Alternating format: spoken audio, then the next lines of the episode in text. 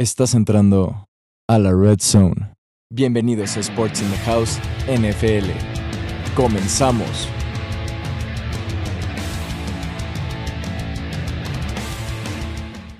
Hola amigos, bienvenidos a una edición de Sports in the House NFL rumbo al Super Bowl número 56. Les habla Alexis Rivera. Iniciamos con un nuevo episodio donde vamos a platicar, analizar y opinar las noticias del mundo del fútbol americano de los Estados Unidos rumbo al Super Bowl 56 en el SoFi Stadium en Los Ángeles, California. Como se acerca el Super Bowl, eh, nosotros en la familia Sports in the House tenemos que ampliar nuestra casa y el día de hoy, damas y caballeros, le vamos a dar la bienvenida a nuestro nuevo comentarista y conductor de Sports in the House, Juan Pablo Salcido. Un fuerte aplauso para Juan Pablo. Juan Pablo, ¿cómo estás?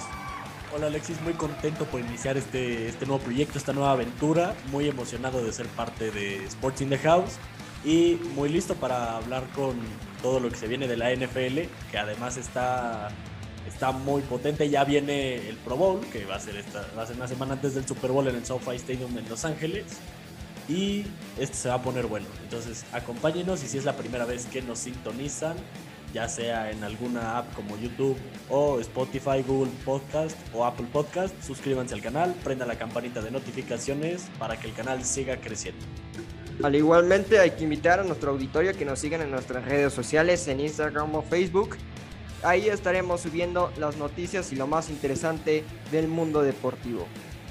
Bueno, Juan Pablo, bienvenido a esta tu casa. Vamos a iniciar con los temas de conversación. Antes de iniciar con los temas relevantes al Super Bowl 56, vamos a empezar con el tema que llamó la atención la primera semana de febrero. Hablamos de, ahora sí, la oficial, o es oficialmente que Tom Brady se retira de los emparrillados el que se podría decir el mejor coreback en la historia de la NFL, se va y deja a los emparrillados. JP, quiero preguntarte, ¿Tom Brady es el mejor coreback de toda la NFL? Nosotros no pudimos observar de Steve Young, John Montana, entre otros corebacks, Dan Marino, pero Tom Brady eh, tiene siete anillos de Super Bowl. ¿Tom Brady es el mejor coreback de la NFL? Es una interesante pregunta, Alexis. Para mí sí, porque tiene ni siquiera más anillos que otro coreback. O sea, otro en su posición. No, tiene más anillos que los Steelers, que los Patriotas, que todos los equipos que tienen seis anillos. Entonces yo creo que lo que hizo Tom Brady y ahorita sus 44 años, bueno, sus 43 fue campeón una vez más de los emparrillados con Tampa Bay Buccaneers y en el Raymond James Stadium, que fue una locura ese Super Bowl. Y además, esta temporada 5.316 yardas recorridas cada vez que él lanzaba un balón. Es impresionante lo que hacía a sus 44 años, pero sí, justo el 29 de enero nos despertamos con esta noticia tras la eliminación de los Buccaneers a manos de Los Ángeles Rams. Exactamente, Tom Brady se retira a los 44 años de edad. Pensábamos que se iba a retirar a los 45. Los 45 quería Tom Brady de retirarse. No va a ser la ocasión pero concuerdo contigo, creo que está en la discusión de que puede ser eh, de los mejores eh, deportistas. No hablamos de la NFL, sino de deportistas de alto rendimiento que pueden eh, decirse que son los mejores. El más grande de todas las historias en la NFL es el de GOAT. Y como tú comentas, tiene más anillos que los Steelers, que los Niners, que los Cowboys, que todo, cualquier equipo de la NFL. ¿Tú crees que será una gran pérdida eh, el que se, Tom Brady se vaya principalmente de los Buccaneers porque ya no tienen coreback. Entonces eh, va a ser una gran pérdida para los Buccaneers y, y, también para toda la liga porque Tom Brady como persona mediática da mucho a esta liga. ¿Qué tanto va a perder la NFL con la salida de Tom Brady? La NFL va a perder muchísimo, pero Tom Brady ya era una persona de edad, hay que comprenderlo. También ya se cansa, también tiene una familia, tiene esposa, tiene hijos también fuera del mundo del deporte, es, sí ha sido el mejor que ha pisado una cancha de fútbol americano para mí, pero hay que comprenderlo, es una persona que también tiene asuntos familiares, tiene vida como todos nosotros y pues siempre llega el momento de decir adiós. Yo creo que es el primero de esta élite de, todos los deportistas que está ahorita, como Hamilton en el automovilismo, el Canelo peleando, Messi Ronaldo en el fútbol, etc. Tom Brady es el primero que dice adiós de todos estos GOATs que nos ha tocado ver a nosotros y la verdad es que sí, va, vamos a perder muchísimo. Todo el mundo del deporte, porque todo el mundo del deporte tenía cierta admiración por Brady. Y yo creo la verdad que Gabbert pues, va a tener una responsabilidad bastante grande, Blaine Gabbert, sobre este, ser ahora el coreback de los Buccaneers. Porque esa conexión que tenían Brady con Gronkowski era algo impresionante y fue la dupla que dominó la NFL por años. Y ahora Gabbert no sé si pueda lograr ese mismo objetivo y la verdad es que tiene mucho que trabajar, tiene muchísimo que trabajar, tendrá que aprenderle muchísimo a lo que le ha visto a Brady estas dos temporadas que estuvo en Tampa Bay Buccaneers, pero sí pierde, pierde muchísimo sobre todo el equipo de Tampa, porque ahora va a tener que entrenar, o sea, de tener al mejor coreback en su posición, porque contando la edad y todo y las yardas que hizo, la verdad es que sí me parece que hizo mucho más que otro coreback en este aspecto. No tan lejano a Aaron Rodgers, que fue el que más o menos se le acercó, pero todavía está, Rodgers está años luz de, de Tom Brady de alcanzarlo. Pero este, la verdad, no sé si Gabriel pueda lograr el mismo efecto, yo creo que no, pero es un proceso como lo tuvo Kansas, como lo tuvo Cincinnati, que está donde está ahorita, pero Tampa le va a costar dos, tres temporadas reacomodarse de este duro golpe que acaban de sufrir. Concuerdo contigo, se retira el mejor de la NFL. Ya no, ya tuvimos la despedida en el Super Bowl 50 de Peyton Manning y ahora con la despedida de Tom Brady le deseamos lo mejor, que pues por fin ya podrá descansar, podrá ver muy cómodo en su mansión el Super Bowl 56 y todos los Super Bowls que vienen. Vamos a ver qué sucede con Tampa Bay, pero concuerdo contigo, el equipo de Tampa tendrá que buscar un coreback porque Gabbard no se ve que sea muy bueno, no se le ven las esperanzas que, pueda acompañar a este equipo a, llegar a otro Super Bowl que se ve que sin, sin Tom Brady y con esa conexión que tenía con sus wide receivers, con su tight end Gronkowski, se ve imposible. Pero bueno, eso lo vamos a discutir en otros programas. Vamos a entrar a discusión, JP, y vamos a platicar sobre las finales de conferencia. Iniciamos con la conferencia americana, el partido que vivimos primero el domingo entre los Kansas City Chiefs y los Cincinnati Bengals. Los Bengals venían en modo, podría decirse, víctima, pero no se pusieron de esa manera. Se podría decir que vimos un partido muy similar a la semana 17, que igual jugaron, igual los Bengals vinieron de menos a más y lograron eh, en tiempos extra llevarse la victoria. Eh, igual aquí en tiempos extra se llevaron la victoria con resultado de 27 a 24. Primero, JP, quiero preguntarte, ¿te sorprendió ver a Cincinnati ganarle a Kansas City enfrentándose en, en el Field? Además, con un Patrick Mahomes que le ganó a los Bills y venía súper motivado. ¿Te sorprendió esta victoria de, de, los Bengals? Sí, Alexis, me sorprendió muchísimo, no solo porque ganara Cincinnati, sino por cómo perdió Kansas en el Arrowhead Stadium, con un estadio que pesa, es un estadio que pesa en la conferencia americana y no solo en la americana, sino en toda la NFL. Es un público que se hace sentir, los apoyadores de los Chiefs en el Arrowhead. Sí, sí, sí, ahí, ahí sí juega el público, pero ahora Cincinnati nunca bajó los brazos, iba perdiendo 21-3, iba perdiendo 21-3 y no le pudieron hacer nada más en lo que quedó de lo que quedó de partido. Igual como en la fecha 17, como lo comentabas, vinieron de menos a más los de Cincinnati. Joe Burrow empezó a encontrar espacios totalmente libres a sus receptores, no tenía problemas con nada. McPherson fue o sea, enchufó todas, todas las patadas hasta que lo forzaron a tiempo extra. Esa última jugada me parece sorprendente.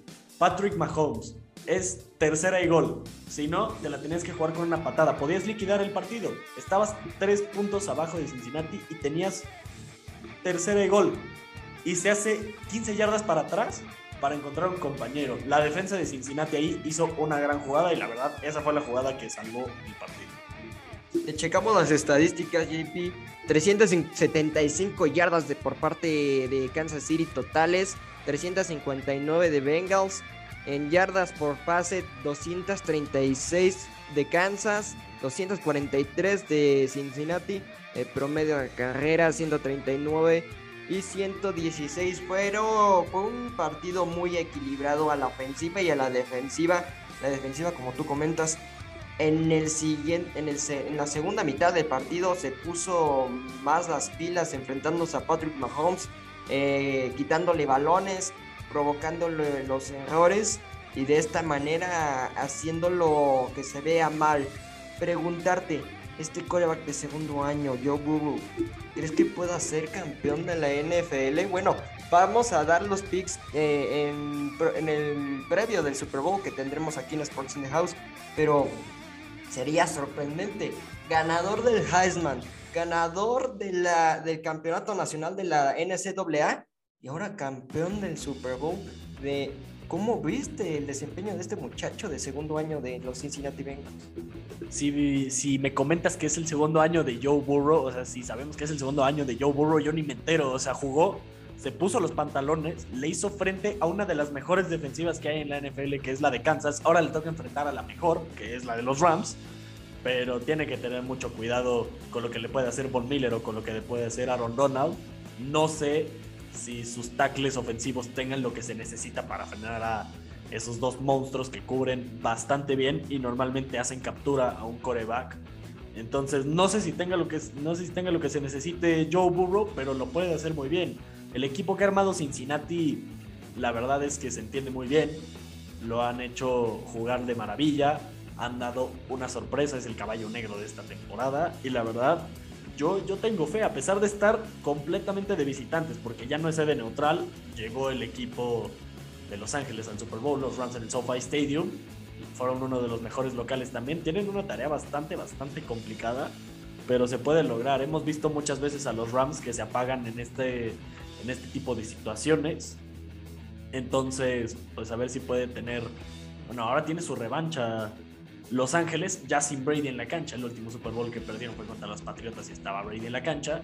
Ahora con su gente, con su público alentándoles, con sus condiciones de local, pueden, pero igual Cincinnati puede dar una campanada importante, pero ahorita yo veo favoritos a los Rams, pero puede tener lo que se necesita Joe Burrow para ganar. Es impresionante lo que hace este muchacho de segundo año, como tú comentas. Si no nos avisan de que es de segundo año, no, nos, no lo sabíamos, no lo sabíamos. Eh, esta mancuerna que tiene Yogu y Amar Chase es muy, muy interesante. Ambos se podrían decir que son novatos, entonces puede haber una nueva combinación, una nueva mancuerna que pueda dominar tal vez la conferencia americana o solo la división norte de la americana. ¿Qué tal? no, no hubo tan desempeño de Yamar Chase porque siempre tuvo doble cobertura en este partido. Pero al final cuando eh, Yamar Chase se podía escapar, podía conectar con su quarterback, fue un buen desempeño. ¿Crees que los Rams, al tener, se podría decir que el talón de Aquiles de la defensiva de los Rams es la secundaria y los linebackers. ¿Crees que si Jamar Chase pueda escaparse y que hacer una combinación con Burrow, crees que pueda afectarle a, la defensiva de los Rams? Sí, si encuentra Burrow a Chase, pero lo va a encontrar a como, o como he visto a la defensiva de los Rams en la temporada regular y en los juegos de playoff, está muy difícil. Los Rams no dejan tanto espacio como para encontrar. Y si se va por Chase nada más, van a tener que estar atentos todos los demás para desmarcarse, porque Chase va a ser el hombre importante, evidentemente. Si vieron la final de conferencia americana o si la repasaron ya los Rams, tienen que tener cuidado con Chase.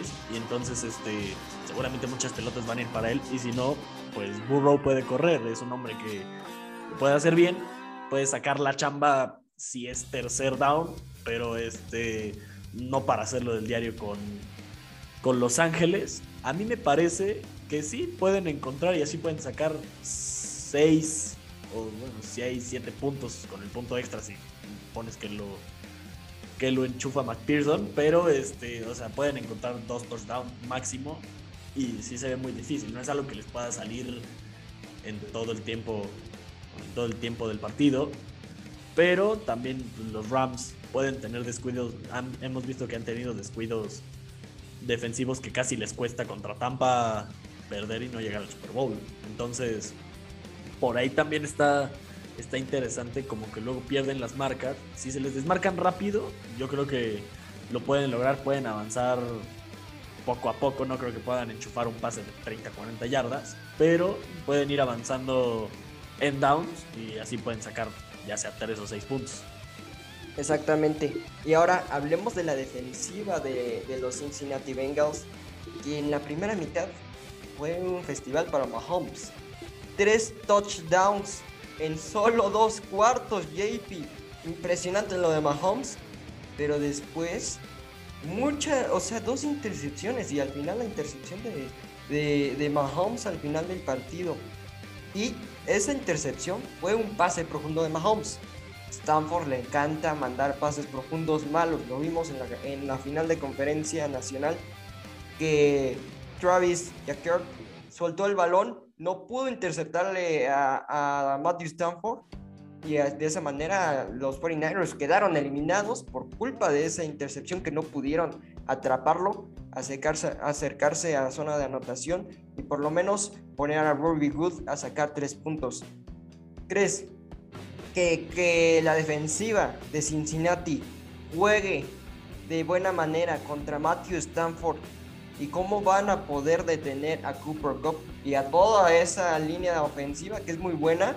Eh, hay una estadística. Si Matthew Stanford le, le mandas presión, Matthew Stanford se puede eh, poner nervioso y mandar pases muy equivocados.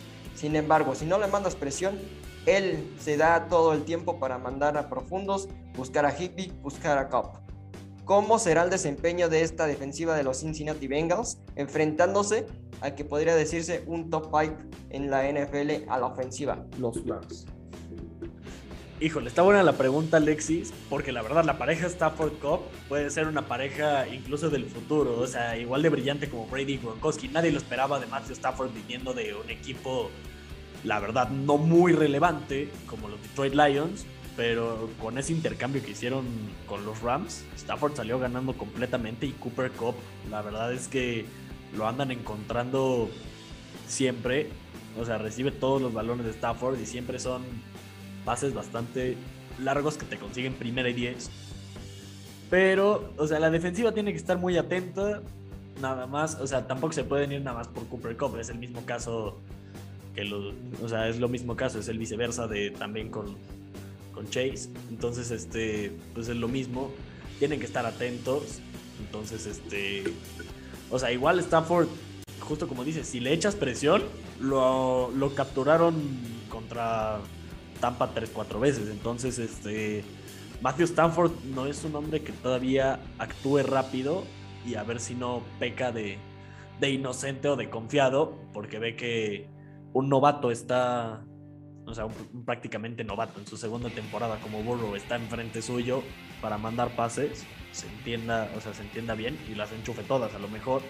Entonces, no pueden tener exceso de confianza y pues yo creo que lo más importante de la defensiva, pues es tratar de capturar a Stafford, de meterle presión, que suelte un balón, que se los intercepte y pues por ahí puede ser también, porque bajo presión Stafford no trabaja bien. Exactamente, pues esperemos que la defensiva tenga un desempeño admirable en frente a esta, a esta ofensiva de los LA Rams que Matthew Stanford es un gran coreback, sin embargo, como comentamos, le mandamos presión y pues se puede meter en problemas. Para terminar este análisis de la conferencia americana, ¿qué pasó con Mahomes? Así de simple. ¿Qué pasó con Mahomes? Ibas ganando 21 a 3 al final de, de para irte al, al halftime. ¿Qué pasó con Mahomes? ¿Qué pasó con la defensiva? ¿Qué pasó con los chips? Es un exceso de confianza, Alexis. Esto se llama exceso de confianza. Pecar de inocente. Patrick Mahomes pecó de inocente frente a unos Bengals que dijo, ya voy 21-3, ya ni me voy a esforzar, ya solo me voy a gastar el tiempo.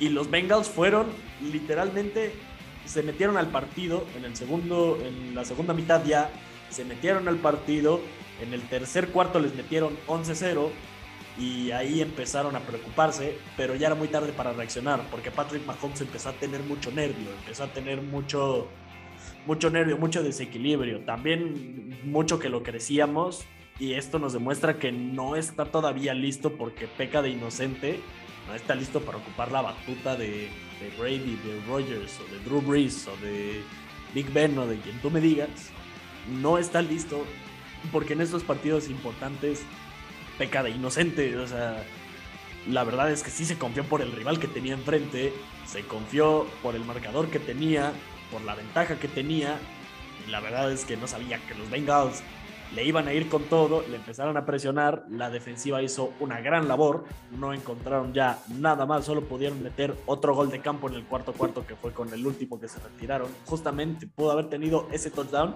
y decidió de retorcerse 15, 16 yardas para dejarle todavía más complicada la tarea al pateador y meterla y mandarla a tiempos extras porque ya estaba perdiendo ahí Kansas, o sea, les dieron la vuelta impresionantemente justo por un exceso de confianza que casi, que casi, que casi los pudo haber hecho.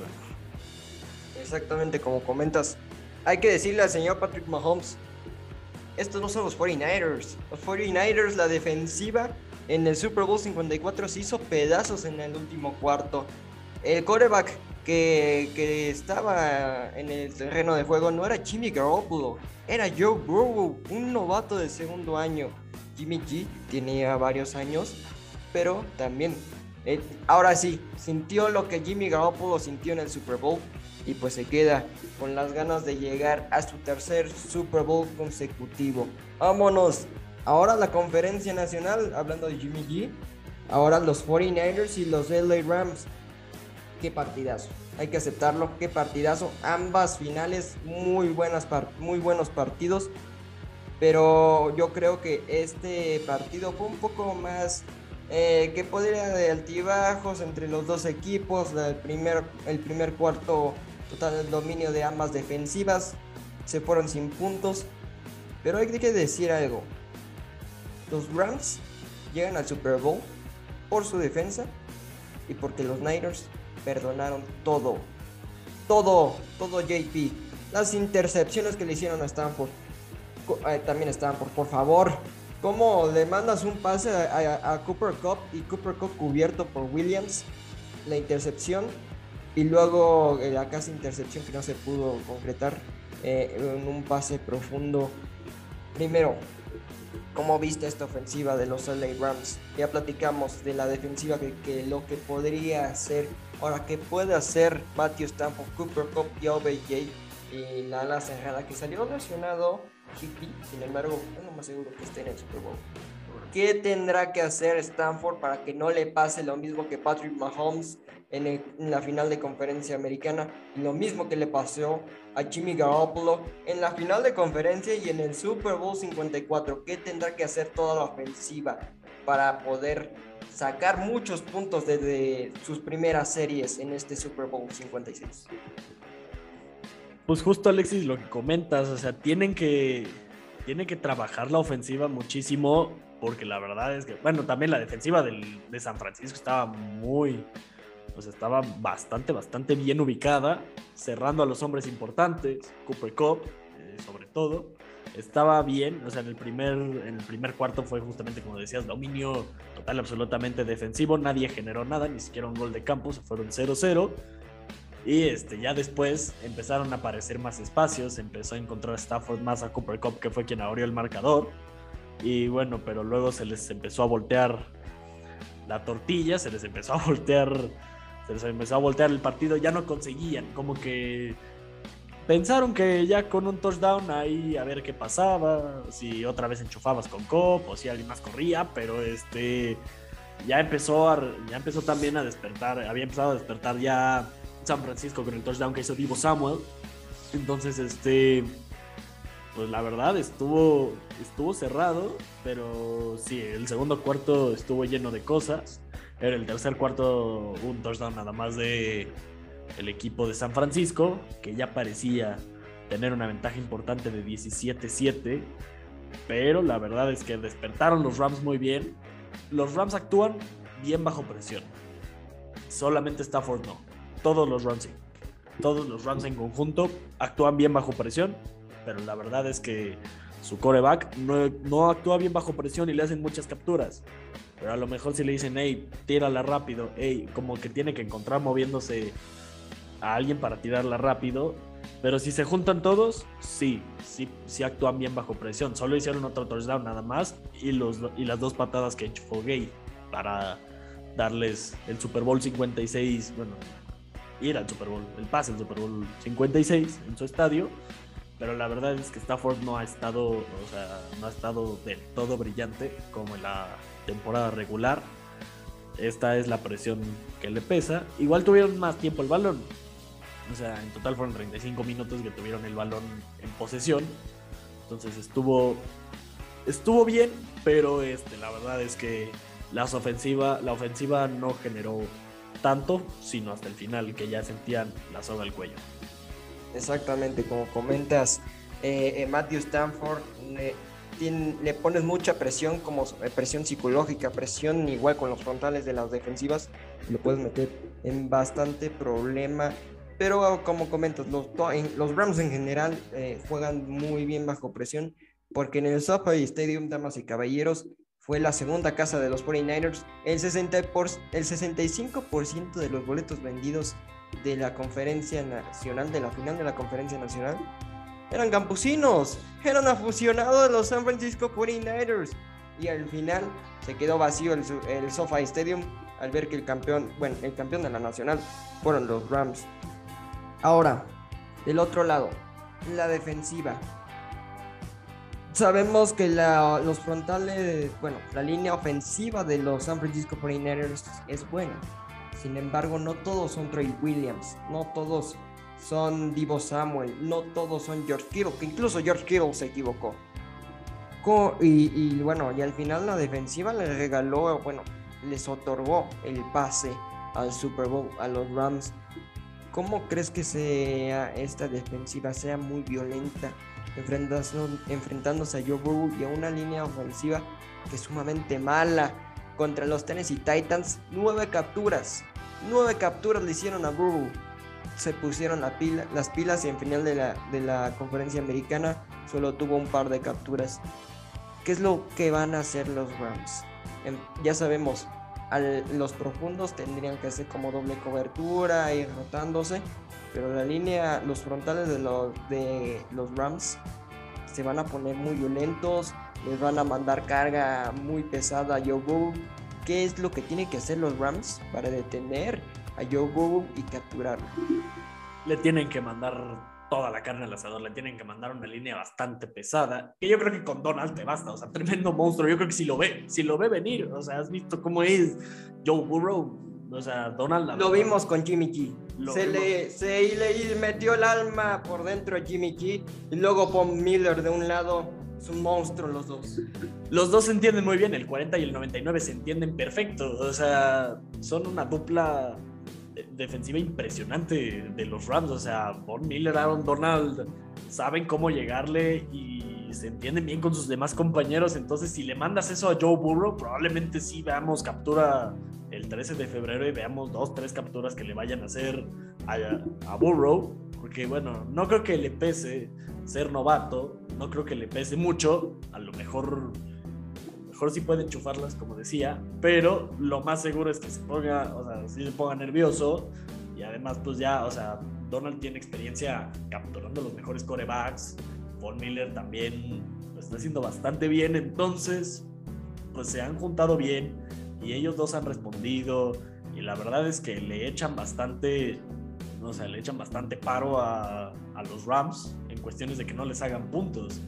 O sea, cómo también, cómo estaban capturando a Brady también. O sea, sí se, mete, se metieron contra los mejores corebacks y ahora, pues un novato no sé qué tan fácil o difícil se les haga. Tienen que estar atentos los tackles ofensivos de los Bengals para evitar que pase pero ya con estos hombres de experiencia la veo bastante difícil. Yo creo que tiene que pensar rapidísimo, tiene que pensar como nunca ha pensado en un partido de NFL.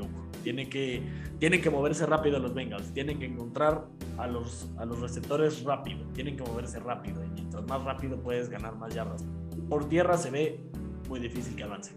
Exactamente, hablando de la de por tierra en las estadísticas, solo tuvo 50 yardas San Francisco en ese partido. los frontales de la defensiva de, de, de los Rams, obviamente, fue un juego divisional, se conocen a la perfección, pero sabemos el poder defensivo de las piernas que tiene San Francisco y no lo pudo concretar. Eh, Joe Burrow, hay que decirlo, no es Tom Brady, no es Jimmy Garoppolo, ellos son corebacks de bolsa de protección. A Joe Burrow le abres una ventana y se escapa.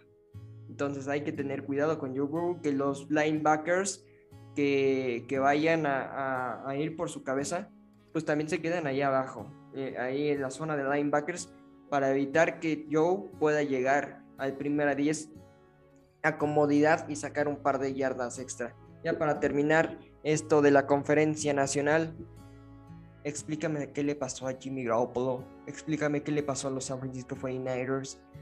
Otra vez el recuerdo del Super Bowl 54. y bueno, ya sabemos, ya se dio la noticia, Jimmy Garoppolo no va a seguir en el ya no va a seguir con la institución de los San Francisco 49ers. Las ambas partes, eh, Shanahan y el director general de los San Francisco 49ers y Jimmy Garoppolo están buscando la posibilidad de un trade alto con cualquier equipo de la NFL. Algún no sabemos con cuál equipo puede ser, pero el siguiente temporada no va a estar con los gambusinos ¿Qué puedes decir en general de los San Francisco 49ers? ¿Qué le pasó en este partido? Vinieron de más a menos y otra vez en declive, igual que en el Super Bowl. ¿Qué pasó con los Niners? Se les aparecieron la defensiva de los Rams, Alexis. Eso fue lo que les pasó. Se les aparecieron la defensiva de los Rams. Les dijeron, el coach defensivo les dijo, oigan, pónganse las pilas. Cuando empezó, cuando ya vieron que ya les estaban haciendo touchdowns en el segundo cuarto, un touchdown, una patada y luego en el tercer cuarto les volvieron a conectar otro touchdown, ya estaban ya estaban las cosas peligrosas y luego ya la tenían ahí, pero la verdad es que Jimmy G ya no pudo encontrar a nadie, ya no pudo encontrar a Divo Samuel, ya no pudo encontrar a George Kittle, ya no pudo encontrar a nadie, porque los la defensiva de los Rams es una defensiva bien trabajada, es una defensiva bien estructurada, es una línea defensiva que tiene a dos hombres como batuta, que son su número 40 y su número 99. Entonces, pues la verdad es que se les aparecieron los Rams con una defensiva impresionante que lo vimos durante toda la campaña, durante toda, todo el campeonato. Así estuvo, estuvo bastante, o sea, estuvo bastante difícil ya que conectar a Jimmy G. Ya la verdad es que ya estaba muy difícil. Si hubiera, justo como dices, se va de la franquicia, se va de los 49ers. Si buscan un trade alto, pues va a estar difícil, porque ya es un jugador franquicia, ya es un jugador importante, ya es un jugador de renombre en la NFL entonces un trade alto no sé, no sé qué pueda pasar, pero sí, este, Garapolo ya no va a seguir. Yo creo que dio una gran, o sea, dio, marcó una buena época en los 49ers y este, ahora no sé cuál sea su siguiente destino, no sé qué vaya a pasar, pero yo creo que lo seguiremos viendo todavía unos años más. A lo mejor se va a la conferencia americana, no lo sé, pero la verdad es que se tuvo que haber retirado con un mejor resultado, por lo menos llegando otra vez al Super Bowl. Se lo hubiera merecido, pero ahora, bueno, vamos a ver qué pasa. Los Rams, los campeones de la Nacional, y ahora reciben a los Bengals en el Super Bowl 56, siendo el segundo equipo en lograr llegar al Super Bowl que se juega en su estadio. E, exactamente. Ya para terminar esta discusión de Jimmy Garoppolo, ¿quién tuvo la culpa? Fue Kyle Shanahan, fue Jimmy G, porque sabemos, sí, o sea, tú sabes, fueron al draft, pagaron tres primeras rondas por tener a su coreback nuevo, Trey Lance. ¿Por qué diablos pones a Jimmy Garoppolo a concretar un partido que ya lo tenías concretado? ¿Por qué no lo apoyas desde la banda? No todo es culpa de Jimmy G, hay que platicarlo. Los 49ers no supieron controlar el tiempo y los Rams lo supieron controlar a la perfección. Si sabes que es una ofensiva de, piernas a correr, ¿por qué diablos lo pones a, lanzar pases? Un Jimmy G, con todos los hates que tiene, con toda la presión que tenía, con la presión de que te sabía de que ya no iba a jugar la próxima temporada, hubiera ganado el Super Bowl o hubieras quedado fuera, ¿Y por qué le pones ese tipo de presión a esta persona? Muy necesaria, muy necesaria la presión que le pones a Garoppolo. O sea, le pones, o sea, le pones una presión que a lo mejor lo pudo haber controlado, pero también pensando en que es un juego de conferencia, o sea, es una final de conferencia, también puedes pensar, ya, Jimmy Jimmy cierra otro. Pero si le das tiempo, te estudia, o sea, la defensiva de los Rams estudia en un, en un milisegundo, sabe los movimientos, no eres, no eres Juan Pérez, hijo de la vecina, eres Jimmy Garoppolo, coreback de los 49ers, o sea, te estudian rapidísimo, te han visto, te vieron antes del juego, vieron, vieron tu wild card, vieron, o sea, vieron tu ronda adicional, pues obviamente vieron tu temporada, entonces pues, o sea, está bastante, o sea, bastante incrédulo me parece de las dos partes. Yo creo que los dos en conjunto pecan otra vez de inocentes. Vimos muchas personas pecando de inocentes en esto. En estos playoffs. En estos playoffs, sí. O sea, justamente empezando por Mahomes y luego en general los 49ers. La, la vez contra Green Bay los salvó sus equipos especiales que lo hicieron muy, muy bien.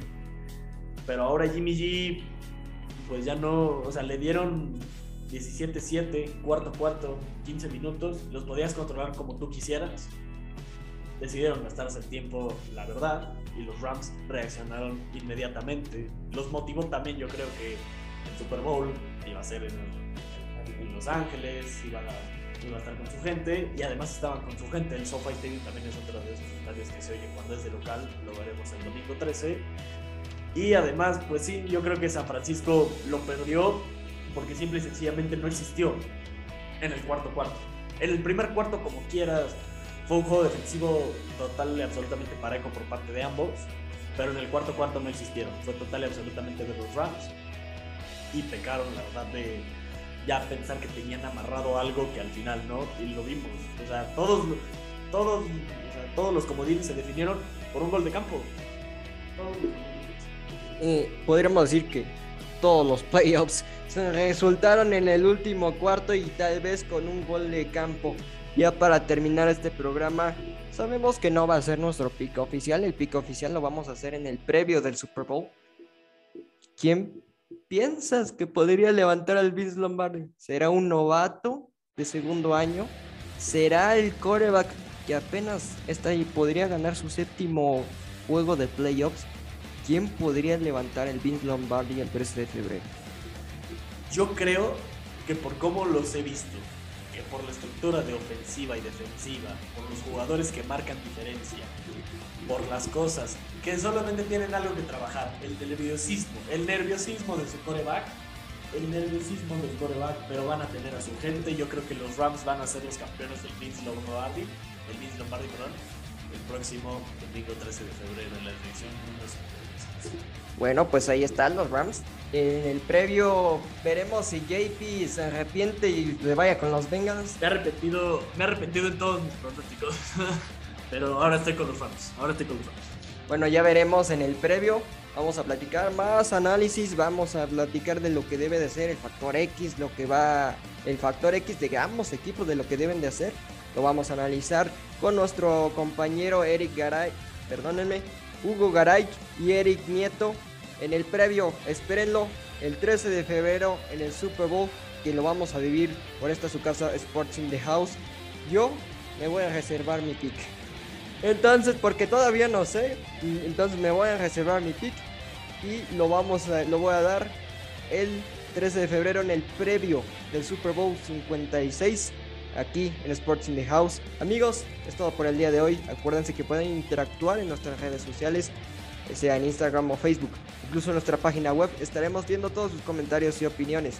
Al igual, suscríbanse al canal, prenden a la campanita de notificaciones, denle like si les gustó el programa y compártanlo con todos sus compañeros y amigos, ya que vendrán muchos programas más rumbo al Super Bowl 56 en esta su casa, Sports in the House. JP, bienvenido.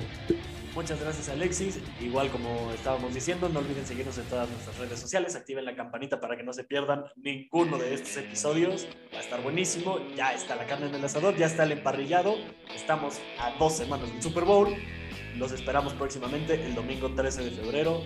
Rams contra Cincinnati Bengals desde el SoFi Stadium. En nombre de JP Salcido, Diego Álvarez en producción, les habla Alexis Rivera. Nos vemos en el Super Bowl.